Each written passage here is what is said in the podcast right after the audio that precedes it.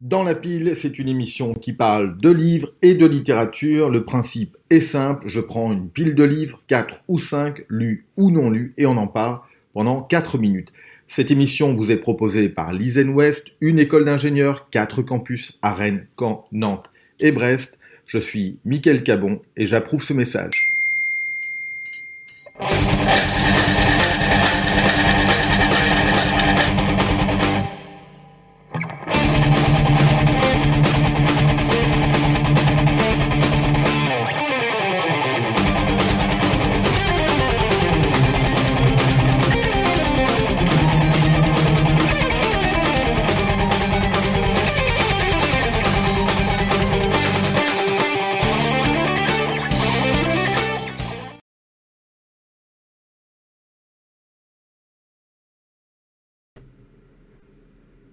La pile du jour parle d'Amérique et de ses romanciers. Débutons par le plus déjanté d'entre eux avec Charles Bukowski.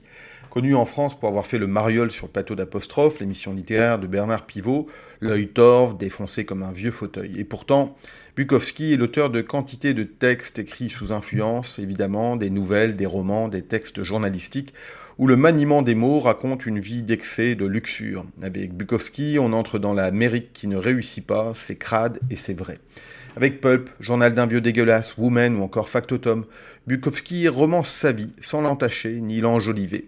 Bukowski, c'est une claque violente que l'on se prend en plein esprit, un peu à la manière de son acolyte alcoolique Hunter G. Thompson, même génération désabusée ou à peu près, même fonction littéraire de rien à foutre de ce que pensent les autres, destin libre aux trajectoires sinusoïdales. On attribue à Bukowski cette phrase Le problème avec le monde, c'est que les gens intelligents sont pleins de doutes, alors que les imbéciles sont pleins de certitudes. Alors je ne suis pas sûr que Bukowski ait raison sur ce coup-là, mais on dira que oui. Restons sur la côte Est avec Richard Russo. Dans le déclin de l'Empire Waiting, Empire Falls dans son édition américaine, Russo raconte l'histoire d'une ville au bord de la banqueroute suite à la fermeture de sa dernière usine. C'est à travers le destin de personnages devenus secondaires dans la grande marche du monde que Russo pose son récit, et en particulier l'existence de Miles Robbie, qui fait tourner un restaurant et joue un rôle de point d'équilibre dans une ville où toutes les existences sont sur le point de basculer. L'écriture de Rousseau est douce, humaniste, émotionnelle. On la retrouve également de la même façon avec ses livres Mohawk et Retour à Mohawk, où l'écrivain continue son portrait d'une Amérique en plein doute à milliards des success stories habituels. Retour dans le passé. Nous sommes à Pékin en 2008, dans les rues surchauffées de la capitale chinoise. Il est minuit, près de la pension locale qui accueille mes filles et moi. Je perds mon, mon sommeil, les yeux rivés sur l'étoffe des héros, qui racontent la préparation de la conquête spatiale par les Américains avec l'ensemble des tests réalisés en amont par ces pilotes hors du commun. Comme pour tous les livres de Tom Wolfe, le contenu est épais, les phrases ciselées, précises, chirurgicales.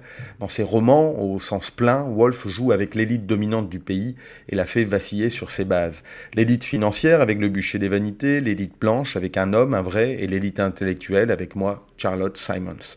Terminons cette pile du jour par un essai plutôt ancien sur la politique américaine et en particulier ses présidents. Il est signé Jean-Luc S. avec la saga de la Maison Blanche.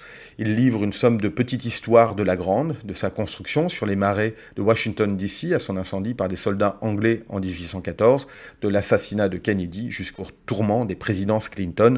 Le journaliste compte et raconte l'histoire de cette figure métonymique du pouvoir qui est devenue la Maison Blanche, qui scelle le destin de ces 46 hommes et leur place dans l'histoire pour le pire comme pour le meilleur. À la prochaine pour un nouvel épisode de Dans la pile, l'émission qui parle avec des virgules de livres en pile. On se quitte avec Bruce Springsteen et Waiting on a Sunny Day en attendant des jours meilleurs.